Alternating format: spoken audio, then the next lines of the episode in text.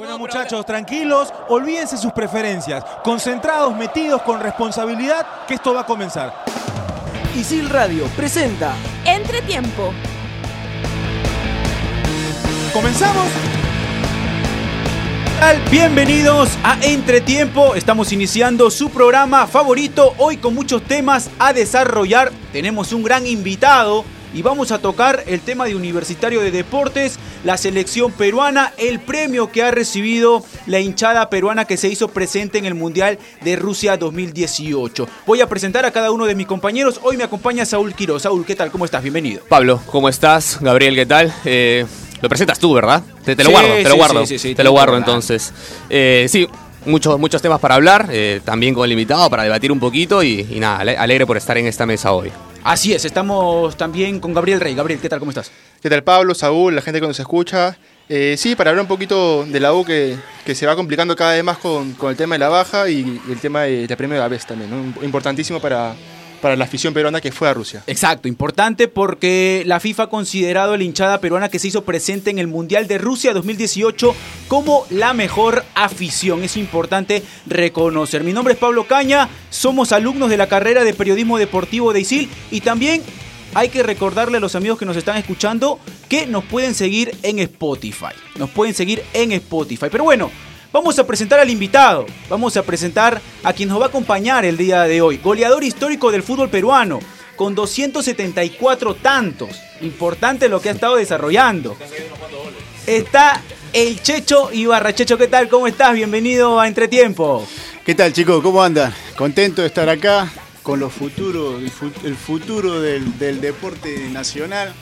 Así que contento, contento de estar, de hablar de fútbol, que es lo que me gusta. Y, y bueno, vamos a ver cuáles son la- las interrogantes del fútbol nacional, de lo que hablaban, de universitario, que lamentablemente la U se puede llegar a ir.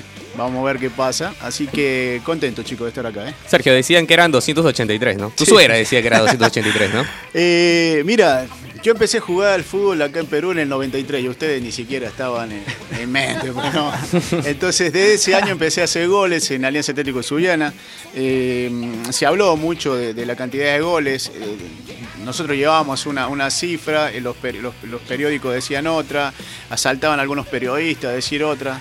La verdad creo que ha quedado más o menos en la 2.74, 75, como tú dices, un gol más, un gol menos. Lo importante, te digo la verdad, es eh, ser el goleador histórico del fútbol peruano, que eso es una Aguanta, emoción. ahorita no hay mucho problema, pero ¿qué pasa si alguien, un extranjero, viene y hace un promedio más o menos parecido? Ahí sí, ahí sí, te, ahí sí vas a empezar a reclamar un poquito, ¿no? Y ahí, ahí tengo que llamar a los periodistas de- de- Claro. del año 93 Claro. para que ellos empiecen a... Pero yo creo que no, para que lleguen a esa cantidad, la verdad, eh, tendría que, que volver a jugar Cachito Ramírez, porque es el que más cerca está, así que por lo menos, pero en esa cifra más o menos, 275, 280 creo que son los... eh, los números nacionales, ¿no? Porque ah, creo que tengo como 9, 10, gole- 10 goles de Copa Libertadores y Sudamericana que, que llegan casi a 300 goles. Importante, importante hablar del tema de los goles porque hoy en el programa vamos a tocar también lo que está realizando Emanuel Herrera con Sporting Cristal. Alcanzó al Chino Jiménez como goleador en una campaña en el cuadro bajo Pontino con 32 tantos. Está a 5 de Sidio de convertirse en el máximo anotador en una temporada del fútbol peruano. Importante lo que está realizando Emanuel Herrera. Pero compañero Checho, ¿qué tal si nos metemos a hablar del tema de Universitario de Deportes? Empató ante San Martín en el Estadio Monumental, que dicho sea de paso, la cancha no está en un buen estado, no, no, no- le permite desarrollar a San Martín y a Universitario ese fútbol que lo has venido caracterizando, sobre todo a San Martín, teniendo en la mitad de la cancha a Pretel, a Concha, Yamir Oliva, futbolistas que cuando se juntan terminan realizando una buena asociación. Entonces, la cancha no está en buen estado. Universitario con Nicolás, Co- con Nicolás de Córdoba que intenta por ahí plasmar otra manera de jugar teniendo una salida, pero las ausencias le termina pasando factura, Checho. Sí, es lamentable lo que pasa con la U. Tuvimos la suerte de hacer el partido ese con, con el tanque. eh, es cierto, eh, pero eh, yo creo que más per- eh, lo, lo que más perjudicó el partido fue a la San Martín. Tenías razón lo que dices tú. Creo que tiene mejor fútbol, tiene mejor Sí. pie también San Martín, sobre todo en medio campo. Atrás con los dos, los dos laterales son claritos para salir. se ve una, una idea, una forma de jugar mejor. La U eh, por lo que viene haciendo y cómo viene, por, por, la, por, la, presión que tiene, porque ojo, ¿no? no es que sea universitario, no es que esté eh, el Mudo Rodríguez, no es que esté Loco Vargas, la presión la siente el futbolista, ya sea de experiencia o no, la presión que hay en un, que se vaya a la baja un equipo grande como ese, la van a sentir. Eh, no, tienen, no están haciendo un fútbol vistoso, que siempre lo ha tenido. Se habla de que la, la U es, es, garra, es, es meter, es dejar todo, pero eh, hoy no le alcanza eso universitario. Está muy cerca de, irse al descenso, quedan, quedan varios partidos todavía, pero, pero creo que como está jugando y por algunos problemitas que se habla de los que hay ahí, eh, está, está, está complicado, ¿no? Sí, bien dices tú que, que, está complicado y la U se está complicando yo creo a sí mismo, ¿no? Eh, porque a ver, se trae a Germán Denis porque había una falta de gol y Germán Denis no, no metió ni un gol hasta ahora. Eh, mira, ese, el tema yo te lo digo porque yo he jugado en esa posición. Eh, Germán Denny no se va a olvidar de hacer, de hacer goles. Eh, claro. Es un goleador nato, lo demostró en el fútbol argentino, lo demostró en España cuando fue, o en Europa cuando fue. Lamentablemente lo que yo he visto de Germán Denny es que pelea solo, hermano. Pelea solo porque va, lucha acá, tiene que salir del área, no le llegan las pelotas, no están llegando ya como llegaban antes. Por ejemplo, Corso se lesionó, el mismo Vázquez, que también era una salida por el lado izquierdo, eh, no están llegando mucho tampoco. Eh, el tridente que tiene atrás recién hizo un gol la bandera ahora porque también estaba en deuda. La bandera sí, no era el, sí. el, el, el, de refuerzo que todos esperábamos, lo que había hecho en Rosario, lo que había hecho en Deportivo Municipal. Entonces, un 9 cuando no le llegan las pelotas. Y él, y Denny, de esos nueve, no es esos nueve que son habilidosos, son eh, eh, rápidos o tienen velocidad. Necesitan que le tiren pelota, necesitan que, estén constantemente eh, tratando de, buscarlo para que él haga el gol. Tienes que salir mucho del área y cuando sale, y está saliendo, creo que es un error eh, que tiene Denny, salir mucho con la poca velocidad que tiene, eh, no, no ocupa el espacio que a él le corresponde. Entonces es difícil que haga el gol. No le queda muy clara tampoco. Entonces eh, no está dando lo que, lo que necesita universitario y eso es, eh, es perjudicial para alguno. Ahora, también sí. podría influir el hecho que no venía jugando, no un ritmo futbolístico. Yo, Yo creo, creo, que, sí, que ¿no? el futbolista que no tiene continuidad le va a costar muchísimo. Y sobre todo un jugador de la edad y de, la, de, la, claro. de lo pesado que es, porque es un tanque, es un, sí, un tipo sí, grande, sí, grande, Entonces eh, le va a costar más que a otros, ¿no? La mayor participación de Denis se termina dando, como tú lo mencionas, Checho, saliendo del área, jugando de espaldas hacia el arco y se apoya muy bien. Y como tú lo mencionas, es muy complicado estando en la mitad del campo y muchas veces colaborando en la asociación que pueda llegar al área. Da la sensación de que viendo el desenvolvimiento de Denis, Universitario pueda jugar con dos puntas, ya que Denis retrocede mucho y tengas a uno de referencia que esté más en el área. Yo creo que sí, yo creo que ahora con que ha regresado Quintero, me parece que sí. es el eh, chiquitín, eh, lo vimos el otro día, entró el otro día, lo estábamos conversando con el tanque, eh, se nota que la falta de continuidad, se nota que viene de una lesión, le, costó muchísimo esos 20, 25 minutos que entró, eh, pero una vez que él agarre fútbol me parece que Denis va a empezar a hacer goles. Ojalá que agarre fútbol chiquitín antes de que termine el campeonato, porque con eso lo que está haciendo no le alcanza, pero sí, es como tú dices, pues no es un tipo que, se apoya bien, que sale a pivotear bien, pero eh, lamentablemente le falta el último, el último, donde él, donde tiene la, donde habita, que es el área, ahí no lo están eh, ayudando, no le están dando pelota y eso le va a costar. Ojalá que ahora con Chiquitín pueda, pueda Sergio, hacer y, eso. ¿no? y, por ahí le entra una y a partir de eso le, le entran siempre, todas, ¿no? Siempre, por eso te digo, o sea, él no se va a olvidar de hacer goles, es un goleador nato. Cuando entre un hermano va a agarrar confianza, eh, ya lo están conociendo más. Uh -huh. eh, lamentablemente llega en un momento universitario que necesita los goles, necesitaba los goles del primer momento que él llegó no lo está haciendo, seguramente lo van a criticar, pero cuando él haga uno va a empezar a, llegar los goles que él tiene, ¿no? Sí, ahora, hablando nuevamente de universitario, nos vamos al técnico, Nicolás Córdoba. Llega universitario, me parece con una idea de juego totalmente distinta a la de Troglio. Hay una exigencia para que salgan jugando, de repente le exige a Figuera que retroceda a buscar la pelota y a partir de ahí unir a los atacantes con los defensores, ser ese nexo, pero no se termina de dar esa idea o no lo terminan ejecutando dentro del campo de juego. Se habla de un problema en la interna que está ocurriendo en el cuadro merengue y que puede influir bastante en lo que está peleando hoy Universitario, que es la permanencia, Checho. Sí, son dos técnicos diferentes. Troglio tenía una forma de jugar Córdoba tiene otra que hasta ahora no le está dando eh, o, no, le está dando resultado para que él, para lo que él quiere. También tuvo muchos problemas, ojo, muchos lesionados, muchos jugadores suspendidos. Eh, trajo eh, los refuerzos que todavía no, no, no se, no se complementan. Entonces es difícil para el técnico así. Ahora, si hay un problema interno en el equipo, es muy perjudicial para el técnico. Porque el técnico tiene que. Primero, es un grupo que él eh, no lo ha traído, porque él no hizo este grupo este año. Él llegó, trajo tres o cuatro refuerzos, eh, que está tratando de acoplarlo, pero es un grupo que él no lo ha hecho, no lo ha traído, eh, él lo agarró ya al, grupo y si no lo puede unir va a tener muchos problemas. Entonces, eh, lo primero que tiene que hacer el técnico es unir ese grupo, tratar de meter en la cabeza el jugador de fútbol que es universitario, que un equipo grande no se puede ir al descenso, ver la forma de cómo llegar al jugador y después de ahí empezar a hacerlo jugar, ¿no? Sí, ahora cambiando de tema, metiéndonos de lleno a la selección peruana, compañero Checho, porque se vienen dos partidos amistosos interesantes, ante Chile y ante Estados Unidos. Hay un problema, el tema del 9, no va a estar Paolo Guerrero, no va a estar Paolo Guerrero, las alternativas vendrían a ser Raúl Ruiz Díaz y Jefferson Farfán, por cómo ha estado jugando Ricardo Gareca, el técnico de la selección. ¿Qué otras opciones pueden aparecer como convocados en esta oportunidad, que aparezcan en la lista? Está el tema de Jordi Reina, Irben Ávila, que está jugando en México de 9. ¿Quién considera, Checho, que debería ser ese 9 a probar en estos partidos? La verdad eh, es difícil encontrar primero un reemplazo de Pablo Guerrero porque no lo hay. Hoy en día no hay un reemplazo de Pablo Guerrero, me parece. Más allá de que Ruiz Díaz eh, es el 9 que, que- que- sigue, es el 9 que está haciendo gol en su equipo, son movimientos diferentes.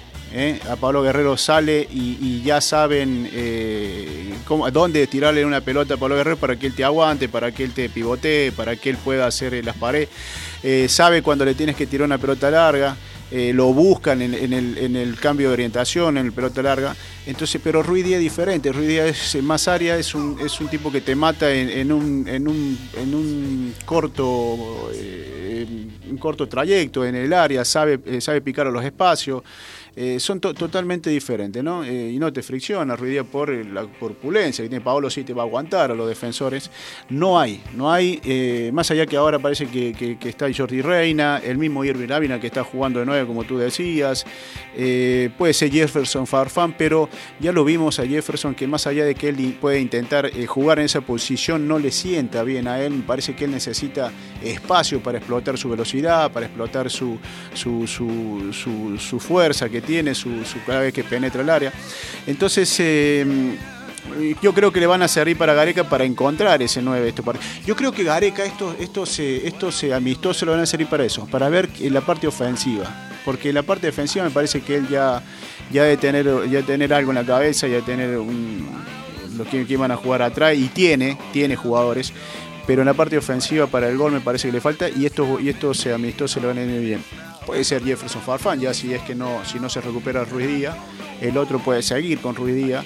eh, o puede tener las variantes de Jordi Reina o Irben Ávila, ¿no? Sergio, y poniéndote el buzo de ET de la selección, ¿cómo jugarías tú? ¿Dos nueves? ¿Un nueve? A, a mí me encantan los nueve rústicos, los nueve de área, me gustan los nueve, eso que, que dicen que, este, que, que son prácticos nomás, que solamente hacen goles, eh, no me gusta otro nueve, me gustan esos nueve que aguantan, que, aguant- que aguantan al defensor, que friccionan, que chocan, que se pelean. Eh, los nueve que te estoy hablando de Ruiz Díaz, eh, de Jefferson Farfán, de Jordi Reina, del mismo Irving Ávila, no son, No son. como el nueve que me gusta a mí. Claro.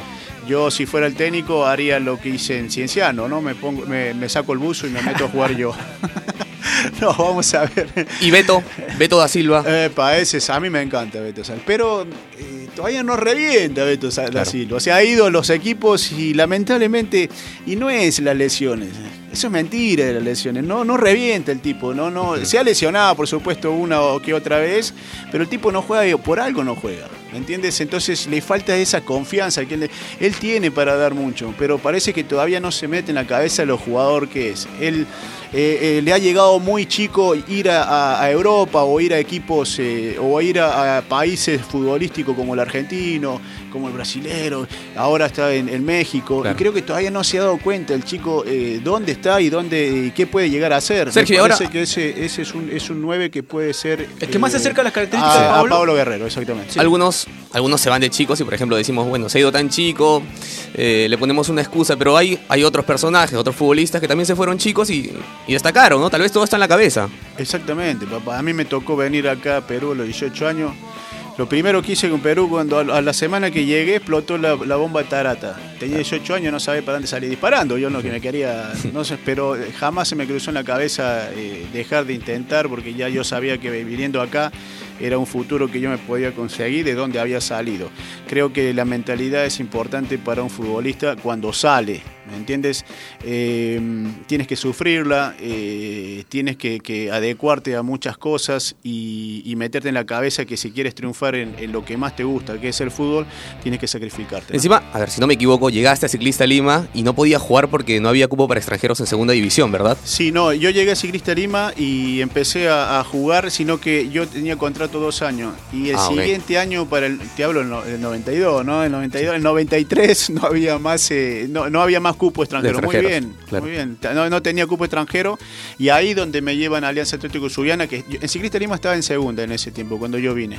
Y me llevan a Alianza Atlético Subiana, que estaba en primera. Hago una prueba en Subiana y ahí, ahí me quedo y no... no, no me Fácil no la tuviste. Está- el el ejemplo está. Fácil no, la tuviste. Exactamente, por eso te digo. O sea, y yo cuando llegué a Sullana, ojo, llegué a Sullana, me llevaron a Querecotillo, un lugar de Sullana que hacía 45 grados de calor. eh, no se podía ni siquiera tomar agua caliente ahí, porque no el agua Claro. y, y lo mismo te- tenía metido en la cabeza que yo quería jugar, que quería ser futbolista, que yo podía eh, triunfar acá. Y, y bueno, por eso te digo, no es fácil el fútbol, menos salir de tu país, eh, encontrar otras cosas, y para eso tienes que estar preparado, ¿no? Claro. Checho, tú decías que todo está en la cabeza y creo yo que, a ver, de los delanteros que dijiste y que mencionabas, seguro que salieron muy jóvenes, el claro ejemplo, ejemplo perdón, es Jordi Reina, ¿no? que se va a Austria, no le va bien en Austria, termina siendo prestado a Alemania y termina en la, en la MLS, pero siempre buscando estar fuera de- del medio local y eh, en un nivel mucho más alto que el de aquí, ¿no? Es muy bueno eso. Yo creo que Jordi Reina es un claro ejemplo de que el tipo quiere, quiere llegar, quiere estar. Eh, él se podía haber regresado a Alianza, se podía haber regresado acá a Perú. Decidió seguir eh, buscando otros horizontes, otros países.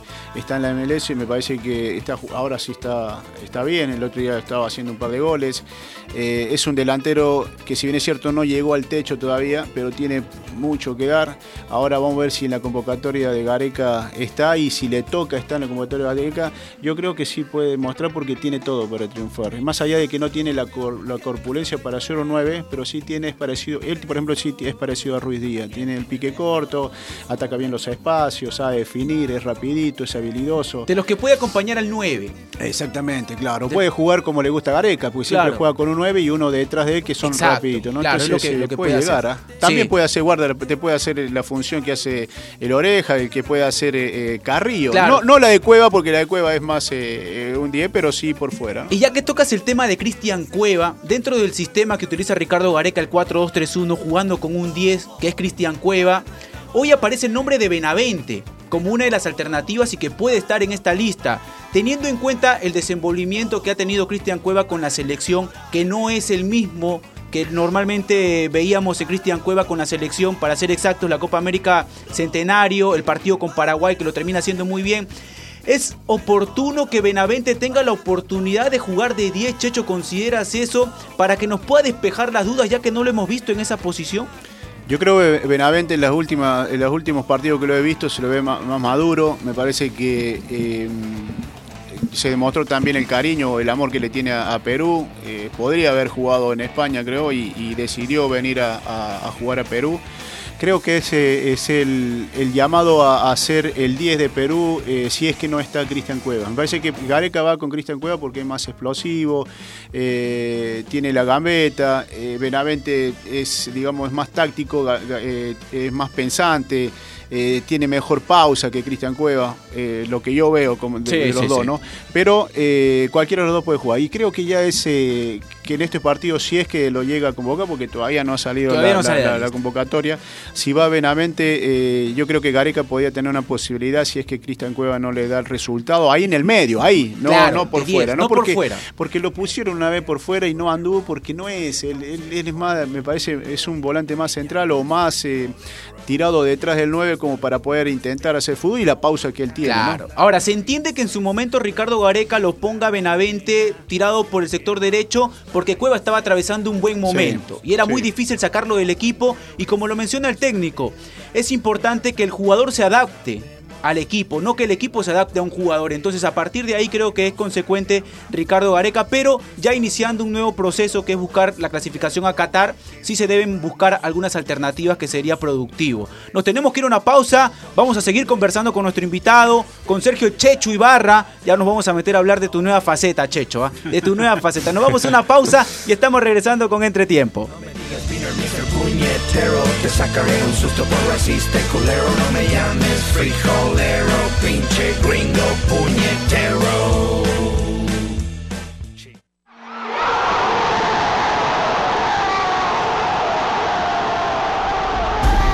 Nadie te enseñó a gritar un gol, ni a quedarte en silencio por el dolor. Nadie te enseñó a pintarte la cara, no con color, sino con esperanza, ni a enfrentar a los más grandes con absoluta confianza. A creer que si no se gana hoy se podrá clasificar mañana. Nadie te enseñó a amar al fútbol y la selección. Es que aprendiste en cada detalle y haciendo de este deporte tu única pasión. Aprendiste haciendo. Isil, hincha oficial de la selección.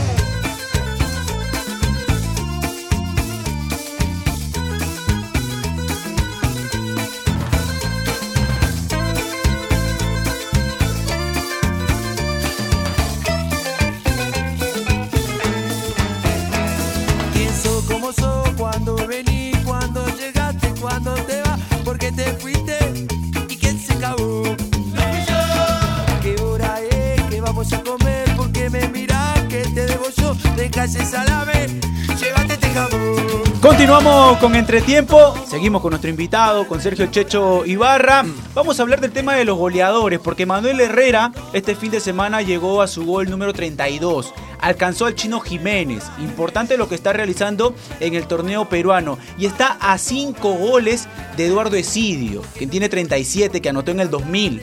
Puede ser el máximo goleador en una temporada del fútbol peruano, Checho. ¿Qué opinión de Manuel Herrera de lo que está desarrollando en el torneo peruano con Sporting Cristal siendo determinante y muy cerca de alcanzar el número de Sidi? Yo tuve la oportunidad de, verlo cuando jugó Melgar de Arequipa. Yo decía eh, que una cosa es jugar en altura y otra cosa es jugar en el llano. Una cosa es jugar en equipo grande y otra cosa es Sí, jugar en equipo chico. claro. Eh, hacer goles en, en equipo grande no es lo, en- perdón, en equipo chico no es lo mismo que hacerlo en equipo grande. Eh, pero este ya, ya pasó lo- los. eh, no es sorpresa, ¿no? Es un goleador nato, maneja los dos perfiles. Si bien es cierto, se acomoda mejor por la zurda, cabecea bien, busca espacio, crea espacio. Eh, es, es completo, la verdad es completo. Da asistencia también para Sí, que hagan sí, sí. goles sus compañeros.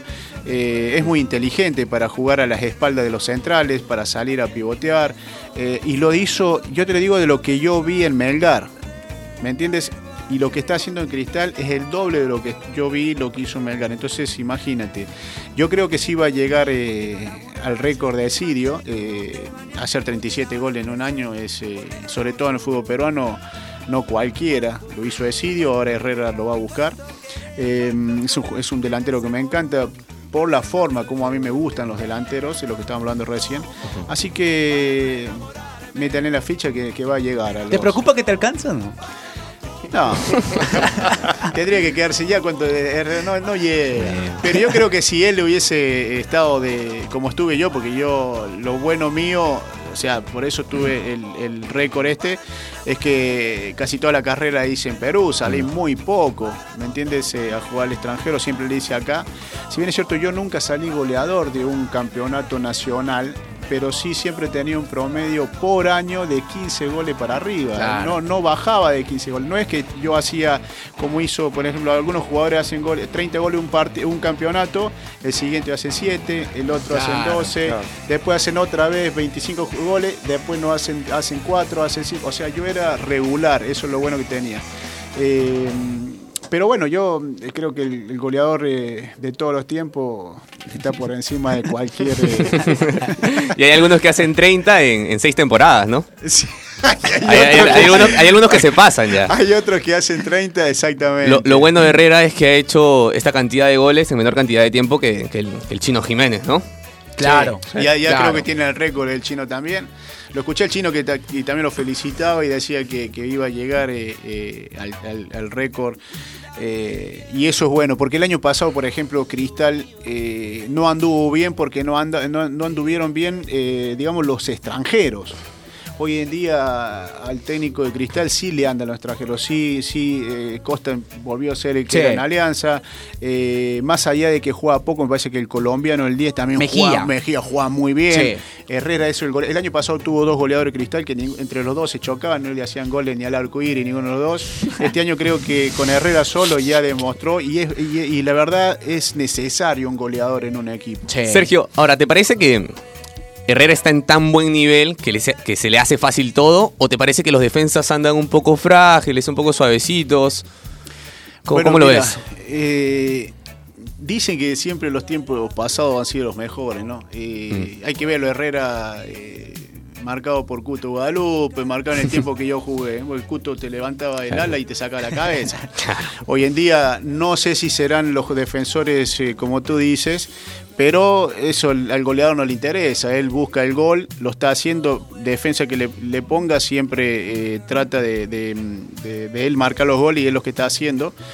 Eh, pero también eh, esa es una buena pregunta porque los defensores de antes eh, te agarraba Pepe Soto y te partía al medio. O sea, eh, de, defensa de antes sí, sí golpeaban, sí eh, no tenían la táctica que tienen hoy día, pero sí friccionaban más, era más difícil antes. Y iba por arriba y te cabeceaban la nuca. A mí me han cabeceado la nuca 300 veces. Y, y capaz que hoy día, con todo lo que está pasando, Incluso inventaron el bar, eh, ya no se puede ni tocar el defensa, ya van a jugar robot el próximo, aunque el tanque le gusta, el bar y todo eso, a mí mm, eh, me parece que los defensores hoy en día no, no tienen la fricción de antes, y, pero bueno, eso no hay que quitarle mérito, me parece que es un goleador eh, nato y, y va a llegar a, a ser Sergio, aprovechando eso cortito nomás. ¿De quién te acuerdas que te pegó así duro? Te dejó una, mar- una marca buena en, en un partido. Mira, a mí ¿De me qué han- defensores? me han Si no solo uno. Te hablaba de Cuto porque él cuando tú lo ibas a, a enfrentar, él usaba mucho los brazos. Encima de cada brazo del Cuto medía 4 metros. Entonces te, te agarraba codazo, te trabajaba la boquilla, te asustaba. Medía un metro, dos metros medía Cuto. Eh, ese es uno de los defensores, mi amigo. Ahora sí hemos sido amigos. Eh, los arqueros que había en ese tiempo te salían y te mataban. Chiquito era, te salía con la. con- chiquito calza 51 por lo menos. Y salía con una plancha así, si capaz Claro. sacate la cabeza. Los arqueros y también eran malos en su tiempo, pues, ¿no? Eh, pero creo que Cuto, Jair Butrón, también un tipo que medía un metro noventa, ese, ese no jugaba nada, pero sí te, sí te pegaba por todos lados. De, As- de Astegiano, un ¿te acuerdas? Jair. Astegiano. Astegiano, también de Astegiano te mataba Astegiano, te cabeceaba la- cuando no te, po- no te- cuando tú le ganabas a Astegiano, que también cabeceaba muy bien, si no podía no te podía ganar te cabeceaba la nuca, en serio. Marcelo te cabeceaba la nuca, me costó eh, muchísimo cuando jugaba Sullana con Cristal, eh, te cabeceaba la nuca. Eh, el tiempo mío había estaba el finado Ear, que también en Cristal te mataba también. Eh, Pepe Soto en Alianza. eh, no, el, el, el Puma, el Puma te rascaba siempre. O sea, no es que el Puma corría, metía, tenía la garra y todo, pero sabía pegar el Puma. Claro. Y, tú, lo- y tú lo veías y era un flaquito así, pero lo que pateaba el Puma era... Entonces en ese tiempo sí era complicado poder hacer goles porque eh, la fricción que había en los defensas era más fuerte. Así que, pero igual, como te digo, no hay que quitarle el mérito a Herre- Herrera, me parece que está haciendo un gran campeonato Sí, y, claro. y- y bueno, deseando que... Los récords se han hecho para romper. ¿Eh? Así que Herrera yo creo que hoy por ese récord decidió y lo va, lo va- lo puede llegar a romper, ¿no? Ahora, Herrera parece haber encontrado su lugar en el mundo, ¿no? Porque estuvo en Chile, no le fue muy bien, estuvo en México, no le fue muy bien, en Ecuador tampoco, y de pronto llega a Cristal y hace 32 goles, eh, quedan todavía 11 fechas, Sí. puede llegar a los 40 tranquilo. Pero la pregunta es, ¿habrá llegado Herrera a su techo futbolístico o tal vez el próximo año nos sorprende con algo, algo mejor? Claro. Eh, esa es otra, ¿viste? El goleador hay que ver, como te decía recién, no es lo mismo hacer goles en un equipo chico que hacer en un equipo grande. No es lo mismo hacer goles en Perú que hacer goles en Brasil. No es lo mismo hacer gol en Brasil que hacer gol en México. Y así puedes eh, conseguir. Nadie, nadie sabe si ya fue a algunos lugares, no le fue bien. Acá sí, es como tú dices, puede haber encontrado el lugar en el mundo futbolístico donde él puede hacer goles. Eh, pero bueno, él él- lo, lo- lo- lo- lo cierto es que está, está acá, está haciendo goles, es el goleador del campeonato, puede llegar a ser el récord nacional de goles en un año y eso no se lo va a quitar nadie, pues no. Ahora, Checho, hablando de otros delanteros, ¿qué otro futbolista por ahí te ha llamado la atención dentro del desarrollo del campeonato peruano? Eh, delanteros me estás Sí, diciendo. único delantero, estilo Emanuel Herrera, por ejemplo. Claro, me parece que eh, el paraguayo que tiene eh, Sport Huancayo, Newman, que Newman, yo lo claro. vi en Real Garcilaso, es casi, me parece que más fuerte que Herrera, Sí. me parece que es un tanque que, que también va a todas, eh, pero bueno, de eso, de eso lo que, que uno a veces le da bronca, porque yo tengo acá 25 años y, y ya me, y tengo más años acá que, en- que- que en Argentina, y no podemos sacar eso. ¿Por qué?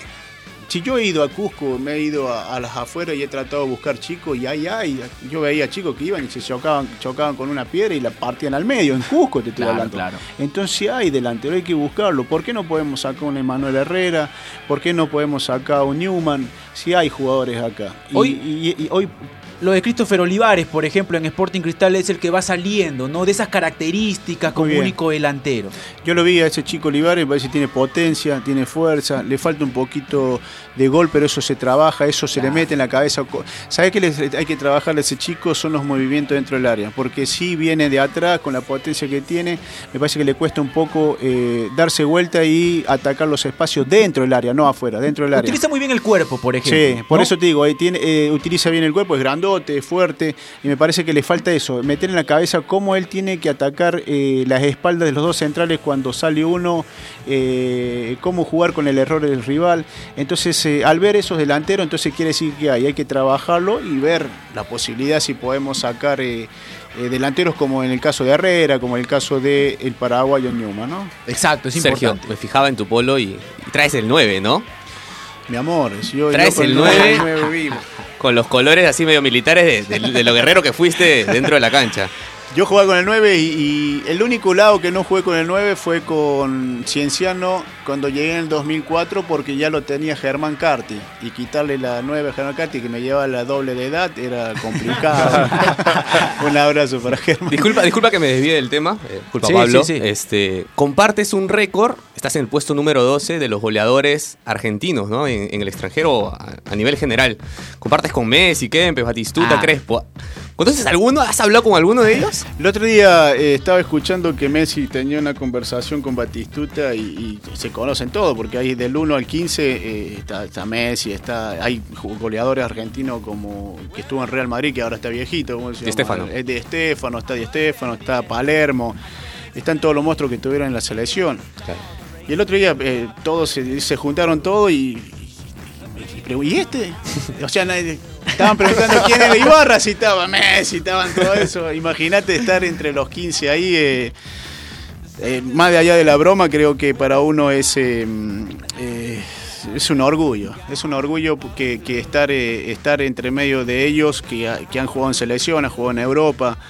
Yo tuve, no tuve la suerte de, estar en una selección o jugar en Europa, pero sí la, la- la- la alegría y, y- y el orgullo de haber eh, hecho esa mi carrera acá y poder, gracias a los goles, estar en esa, en esa, ahí entre, entre, los, entre los mejores. ¿no? Ahora, Checho, hemos tocado temas importantes, universitario, Cristal, Emanuel Herrera, la selección, pero pasamos a una nueva faceta de tu vida. ya no como jugador, como director técnico, sino ya como comentarista de los partidos. Apareciste en el Mundial, te terminas quedando, comentas el torneo peruano. Hoy también estás eh, en el noticiero, eh, en las mañanas, por ejemplo, dando las noticias. ¿Qué nos puedes comentar acerca de esa faceta, Checho? Eh, yo empecé, o sea, yo empecé el año dirigiendo. Primero, antes de ir, yo dirigiendo a Cienciano y antes de ir a Cienciano, ya me habían comunicado que había el interés del canal de- del canal de comentar el mundial. Eh, que ella ya tenía el canal las, eh, los derechos Claro. de- de- del mundial. Pero yo le había dicho que no podía porque yo ya estaba dirigiendo y estaba haciendo la pretemporada en Cienciano. Entonces lamentablemente no, no podía, pero me hubiese gustado. eh, seguí haciendo y bueno, vino la, la- eh, salgo de Cienciano y lo primero, que apenas llegando a Lima, eh, recibo la llamada de Fabricio, recibo un WhatsApp también de Coqui González, que es un amigo que yo tengo en el fútbol.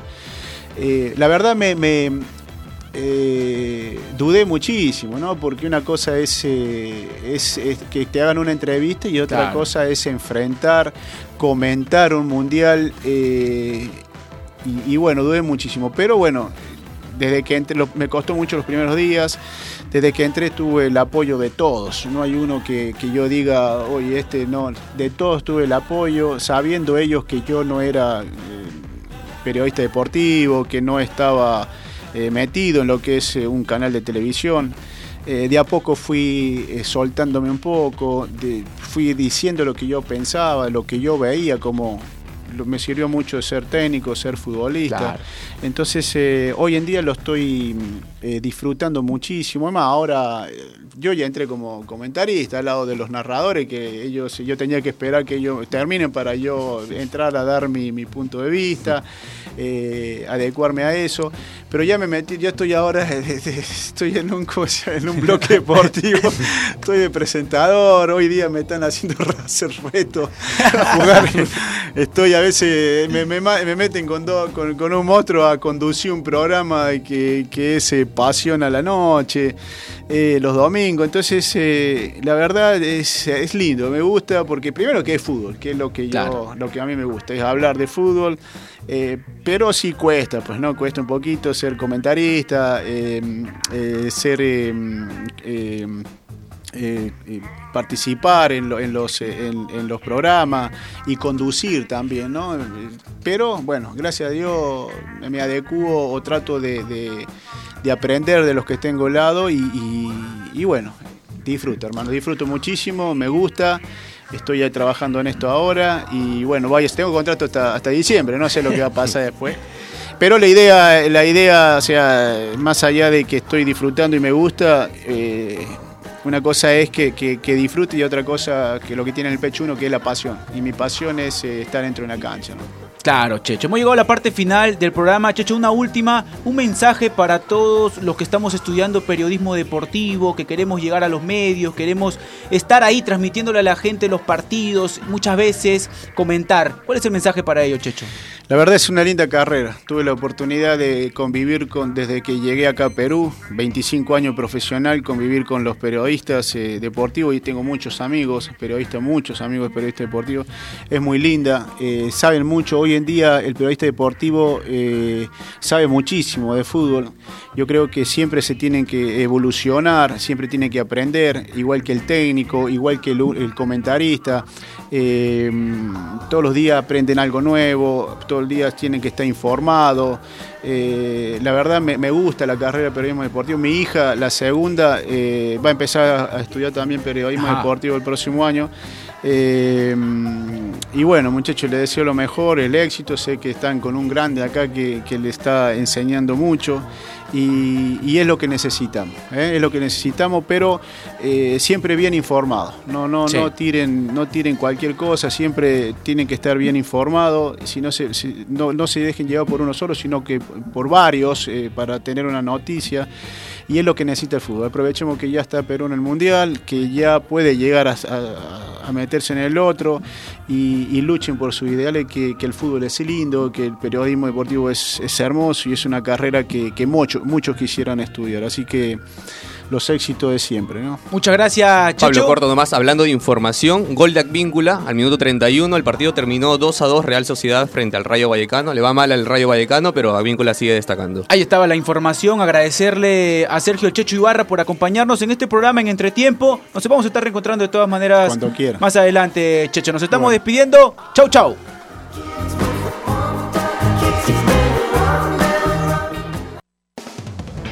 Isil Radio presentó Entretiempo.